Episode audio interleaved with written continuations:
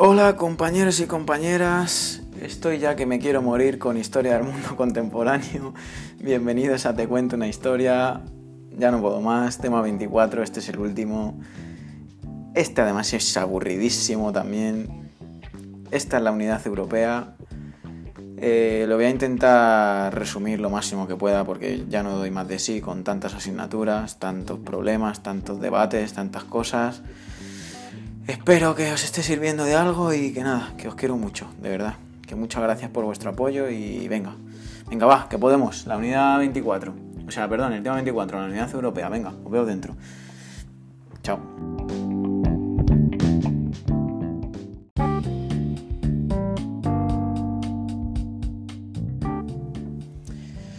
Venga, vamos a ponernos las pilas. El sueño de una Europa unida se reaviva durante los años 20, ¿vale? Después de la Primera Guerra Mundial, pero hubo que esperar hasta el final de la Segunda Guerra Mundial para que se abriera un debate sobre su posible unidad, ¿vale? O sea, es a partir, en la Primera Guerra Mundial ya hay sonidillos por ahí de fondo, pero en la Segunda ya es cuando dicen, chavales, vamos a juntarnos y a ver qué pasa. Vale, con la creación de las primeras instituciones comunitarias, que son la CEDA y, el C y la CEE, se conseguirá una sola formación de un mercado común. No solo eso, sino también situar a Europa Occidental en un lugar destacado dentro del concierto internacional y superar el enfrentamiento tradicional sobre los estados europeos. Venga, vamos a hablar ahora de la reconstrucción europea. Después de la Segunda Guerra Mundial, la prosperidad de Estados Unidos contrasta con el hundimiento de Europa y gran parte del mundo. Entonces, la llamada doctrina Truman, vamos acordando de la película El Show de Truman, ¿vale? Doctrina Truman, se sustentaba en la idea de que el comunismo solo podía prosperar en una situación de ruina o graves dificultades económicas. Es por ello que, de acuerdo a estos principios, se crea un programa de ayuda al conjunto de países del continente europeo para la URSS, pero la URSS perdón, lo rechaza. Por favor, decidme que sabéis cómo se llama este programa. Venga, ¿cómo se llama un programa? Con la un programa creado por los Estados Unidos con intención de ayudar a los países europeos económicamente. Venga, venga, venga, el plan, el plan... Mm, no, ese no es. Ese sí que es, el plan Marshall, muy bien. Se escribió en el contexto de la Guerra Fría, ¿vale? Recordamos también que España no fue incluido en el plan Marshall, ¿vale? Porque Franco había estado ayudando a Alemania y le dijeron, a tu puta casa, no te vamos a dar ni un duro. Vale, como esto no lo, no tenemos que poner, esto es para que nos acordemos. Plan Marshall, Rusia se queda fuera, España también, pero eso no lo pongáis. Lo de que Rusia lo rechaza, sí. ¿Vale? Se inscribe en el contexto de la Guerra Fría, como medio de defensa de las democracias liberales frente al comunismo. Venga.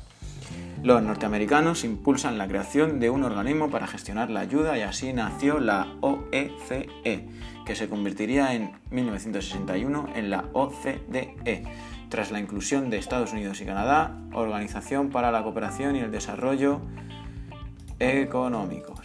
Venga. Este plan jugó un papel muy importante en el desarrollo europeo. Vamos para allá con el Tratado de Bruselas. ¿Quién lo firma? En 1948 lo firma Francia, Gran Bretaña, Bélgica, Holanda y Luxemburgo. Firman el Tratado de Bruselas, un pacto militar defensivo que preveía la asistencia mutua en caso de agresión.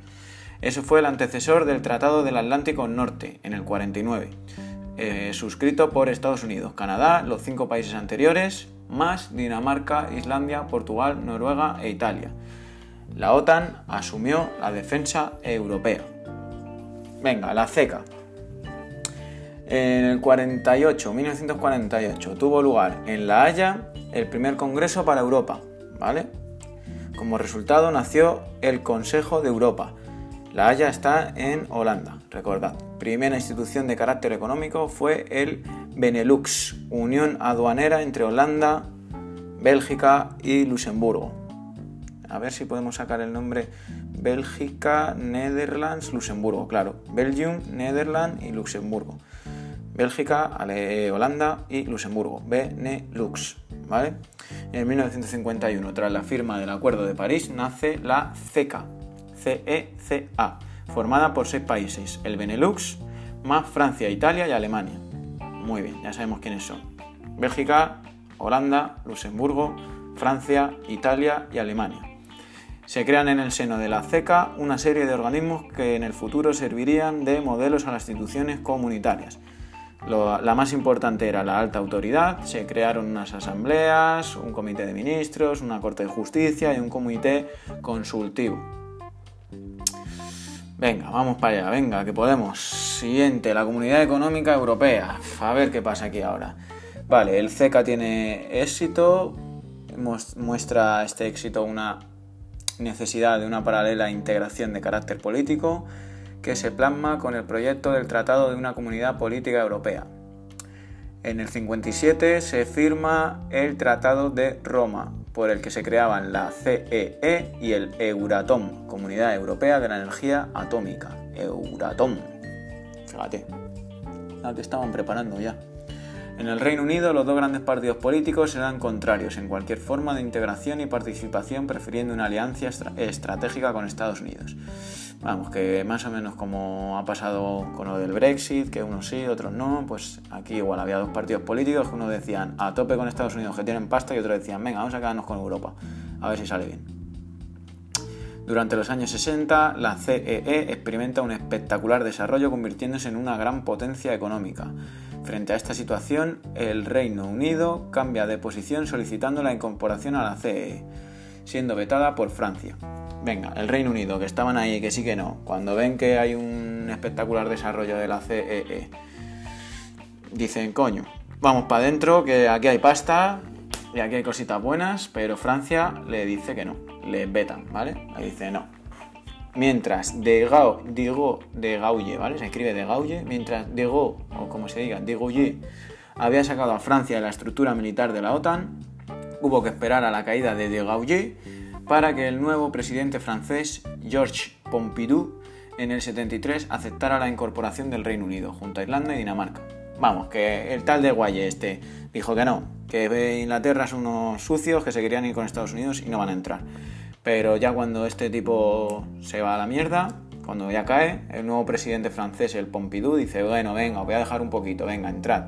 Entrad en el 73 y vais a entrar vosotros, Irlanda y Dinamarca. Venga, muy bien. La CEE, la CEE e se convierte en la Europa de los nueve. Alemania, Francia, Bélgica, Países Bajos, Luxemburgo, Italia, Reino Unido, Dinamarca e Irlanda los nueve. Alemania, Francia, Bélgica, Países Bajos, Luxemburgo, Italia, Reino Unido, Dinamarca e Irlanda. Es sencillo, porque hemos dicho que el Benelux, que ya lo sabemos por el nombre BE, Bélgica, NE, Netherlands, Holanda, Lux, Luxemburgo, Luego se, mete, eh, se crea la, CECA, que son los tres países que se meten, que son Italia, Francia e Inglaterra. Eh, perdón, Italia, Francia y Alemania. Y ahora ya han entrado por fin en el, en el 73 el Reino Unido, Dinamarca e Irlanda. ¿Vale? A ver, llegamos ahora al estancamiento comunitario. Durante la década de los 70 se produce la llamada euroesclerosis. La CEE e se estanca en los logros conseguidos hasta el 68 sin proseguir en las etapas marcadas. Hay que tener en cuenta la situación internacional, la guerra del, del Yom Kippur entre Israel y Egipto en 73, en el 73, que provoca un extraordinario aumento de los precios del petróleo. Ah, amigo, eso tiene mucho que ver con lo que está pasando hoy en, Palestina y todo este rollo. Además, se agravaron en el seno de la Unión las divergencias entre distintas concepciones sobre el futuro comunitario. Tenían los diferentes países europeos, por una parte Reino Unido y Dinamarca y por otra el eje franco-alemán, que defendía más el desarrollo comunitario y fórmulas de soberanía compartida. Reactivación del proyecto de la Unión Europea del 79 al 84, otro punto. Venga, em, en marzo del 79 entra en funcionamiento el sistema monetario europeo. Al mismo tiempo se crea el ECU, antecesor del euro. Este impulso comunitario tuvo que ver también con el cambio de ciclo que hubo en Europa en 1979. El Reino Unido fue elegida primera ministra Margaret Thatcher, que trajo consigo un mayor acercamiento a los Estados Unidos abandonando la construcción europea. Venga, que en el 79 llega Margaret Thatcher y dice, oye, que no, que gracias por meternos, colegas, gracias ping pong, o como se llamase el francés que les metió, pero dice que no, que nos vamos a acercar más a Estados Unidos, que hay más, más pasta. Eh, sin embargo, en Francia, el socialista Mitterrand y en Alemania Helmut Kohl tendrán un papel muy diferente porque ambos impulsarán decididamente el proceso de reactivación hacia la Unión Europea. Será precisamente Jacques Delors, europeísta y federalista, quien desempeña un papel central en la, función, en la formación de la UE desde su puesto de presidente de la Comisión Europea. Y ya vamos a terminar casi con el Acta Única Europea. El Parlamento Europeo considera ya que como representante legítimo de los ciudadanos elabora y aprueba en el 84 el Tratado de la Unión Europea, firmándose en Luxemburgo y La Haya, el Acta Única Europea. Vale. Eh, Grecia, aquí aparecemos nosotros, ojo, parece esto una Eurocopa. Grecia, Portugal y España entran en la, en la en la Unión Europea. ¿Por qué? Pues España en el 86, después de su vuelta a la democracia, puede entrar a la Unión Europea. Portugal también entra en el 86 y Grecia en el 81. Y así es como se hacen los 12 países que están conformados hasta la, hasta la fecha. El acta única reforzaba la influencia del Parlamento Europeo. Su institucionalizaba el Consejo Europeo se introdujeron algunas reformas en el Tribunal de Justicia. Por último, se puso en marcha el sistema de cooperación política europea que afectó a las relaciones exteriores. Vale, fruto de estas políticas fue el fuerte impulso que se dieron a instituciones como el FEDER, Fondo Europeo de Desarrollo Regional, que tanta importancia tuvieron en el crecimiento español en los años 90. El FEDER, ¿vale? El FEDER. Una de las metas más complejas de la integración fue la de lograr una auténtica libre circulación de personas y la eliminación, eliminación de las fronteras interiores. El primer paso para ello fue el acuerdo de Schengen. Schengen, Schengen. Se escribe S-C-H-E-N-G-E-N. Yo lo pronuncio Schengen. La Unión Europea. En 1992, con el Tratado de la Unión Europea, también conocido como el Maastricht, se consolida el largo proceso de construcción de una Europa unida en lo político. La Unión Europea va a heredar las mismas instituciones que había creado la CEE, e, que son el Parlamento con sede en Estrasburgo, elegido por sufragio universal. Mm, no me suena a mí yo haber votado eso, ¿eh? pero bueno. El Consejo Europeo, principal órgano legislativo conformado por los jefes de gobierno de los países miembros la Comisión Europea, con sede en Bruselas, políticamente independiente que defiende y representa los intereses de la Unión en su conjunto, formada por un presidente y comisarios de cada área. El Tribunal de Justicia, que garantiza el cumplimiento de las leyes de la Unión Europea, y el Tribunal de Cuentas, que efectúa el control de la legalidad y la gestión del presupuesto de la Unión. Vamos, uno que hace que uno que está fichando a ver que las leyes se cumplan, otro que está fichoteando que el dinero, eh, los presupuestos y tal vayan bien, que sea todo legal, ¿vale? Eh, existe además el Banco Central Europeo, el Comité de las Regiones, el Comité Económico y Social, el Banco Europeo de Inversiones, la Europol y el Defensor del Pueblo pero no iba a resultar nada fácil cumplir con los requisitos propuestos. La situación económica cambió a finales del 92-93. La firma del Tratado de Maastricht coincidió además con profundos cambios políticos surgidos en Europa. El fin de la Guerra Fría, la remodelación del mapa europeo, la reunificación alemana, las guerras en Yugoslavia, la desintegración de la URSS. Turquía presenta su candidatura junto con Marruecos, a quien le fue rechazado por no ser europeo. Turquía hasta el momento está asociada. O sea que, mira, esto no lo sabía yo. Marruecos y Turquía dijeron eh, que queremos entrar en, en, la, Unión Europea, pero no, me dijeron que no porque no eres europeo. consolidación de la Unión Europea, ya para terminar, ¿vale? El Tratado de Ámsterdam del 97, giro social, ¿vale? Después de este, de este tratado, promoviendo políticas activas y la lucha del desempleo, la marginación y la exclusión, y exclusión social. El 1 de enero del 99 comienza formalmente la última fase de la Unión Económica y Monetaria, dando lugar a dos acontecimientos e históricos. El euro, que se convierte en la moneda europea con excepción de Gran Bretaña, perdón, con la excepción de Gran Bretaña, Dinamarca y Suecia, que mantienen sus propias monedas.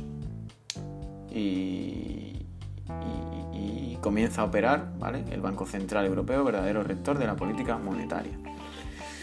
La moneda europea se convertiría en una de las más fuertes del mundo, compitiendo con el dólar. Con la aprobación del Tratado de Niza en 2001 se produce la consolidación del modelo de unión, así como su reforma. Actualmente la Unión Europea lo forman 28 países. Bulgaria y Rumanía se adhieren en 2007, Croacia en 2013. Esta Europa tiene graves deficiencias en el terreno político, pues algunos estados no están dispuestos a ceder soberanía a favor de una futura federación repaso ultimísimo, ultimísimo, ultimísimo acerca de los tratados. Por orden cronológico, ¿vale? El tratado de Benelux, 1944. En plena guerra, Bélgica, Holanda y Luxemburgo deciden crear una unión aduanera y económica. Vale. Tratado del 48, 1948, el OECE, e, Organización Europea para la Cooperación Económica, creada para administrar las ayudas del Plan Marshall tras la Segunda Guerra Mundial. Su objetivo fue el de facilitar el comercio entre los países miembros y conceder créditos. En 1951, el Tratado de CECA, Comunidad Económica del Carbón y del Acero. En esas fechas, tanto el carbón como el acero eran los sectores industriales más estratégicos e importantes. Se decide unificar los criterios de producción y de comercio libre de estos productos. Venga, ahora con el 57 tenemos dos tratados. El Euratom, el Euratom, Comunidad Europea de la Energía Atómica, fundada para el desarrollo de una industria atómica propia en Europa. Vale, y el CEE, e, Comunidad Económica Europea, en el Tratado de Roma formada para la creación de un mercado común entre los países miembros y la Unión Aduanera, los países fundadores, Bélgica, Holanda, Luxemburgo, Francia, Alemania e Italia. Ahora llegamos al 1965 con el Tratado de Bruselas, creado con el fin de crear una estructura organizativa más racional, creando una única comisión y un solo consejo para los tres organismos existentes, el CEE, e, el Euratom y el CECA. Venga, ya estamos casi en el final. En el 87, el Acta Única Europea, firmada, para, para preparar la incorporación a la CEE e de Portugal y España y facilitar los medios de cooperación y dar más peso al Parlamento. 1992, el Tratado sobre la Unión Europea, también ya conocido como Tratado de Maastricht, dio el paso para crear elementos de unión política en Europa y preparar la unión monetaria. Se crea la Unión Europea y mejoras en la toma de decisiones y en la cooperación de los gobiernos. 1997, Tratado de Ámsterdam, firmado para reformar las instituciones de la Unión Europea y prepararla para la llegada de nuevos países, con vistas a los de Europa Oriental, mayor transparencia en la toma de decisiones. El Tratado de Niza en 2001, su objetivo fue mejorar el funcionamiento de la Unión Europea con un número de países miembros muy numeroso, 25 se modifica la composición de la Comisión y el sistema de votos del Consejo de la Unión Europea. Y ya para terminar el tema, eh, la asignatura y todo, ya estoy harto. 2007, el Tratado de Lisboa, Constitución Europea. Su finalidad ha sido hacer más eficaz y democrático el funcionamiento de la Unión Europea. También el unificar la política exterior, creando un presidente y un alto representante exterior. Dio pie a la Constitución para Europa. Y dicho esto, os mando un aplauso para vosotros por haber estado aguantando hasta aquí y para mí, que me lo he currado como un capullo, como un canalla me lo he currado esto. Y nada, tema 24, nos hemos hecho ya 12 temas, qué locura. Ay, yo no sé ni cómo aprobé la primera parte. Menos mal que la aprobé porque, madre mía, si me tengo que aprender todo esto, esto es una locura. Bueno, espero que no os agobiéis mucho, que os vaya todo muy bien. Os mando un saludo. Eh, si os habéis quedado hasta aquí, aprovecho para deciros que voy a, hacer un directo en Twitch o en YouTube o en alguna plataforma de estas de streaming para repasar a modo de súper mega repaso, o sea, súper breve, hablando con un lenguaje incluso más vulgar para enterarnos de los 12 temas del 13 al 24. Y nada, que a ver si tenemos suerte y nos caen justo lo que mejor no sabemos. Justo lo que mejor no sabemos. A mí sí, por ejemplo, si me cae el del primo de Rivera, saco un 10. Ya está. Bueno, hasta aquí te cuento una historia. De verdad, me ha hecho mucha ilusión hacer esto. en mi primer podcast. Espero que os haya gustado. Solo recibo amor por vuestra parte y buenos comentarios. Y eso para mí ya es, ya es un aprobado. Aunque suspenda ya, vamos. Estoy súper orgulloso. Yo soy Iván. Eh, esto es alumno ecléctico. Y nada. Un besazo para todos y para todas. Chao, chao.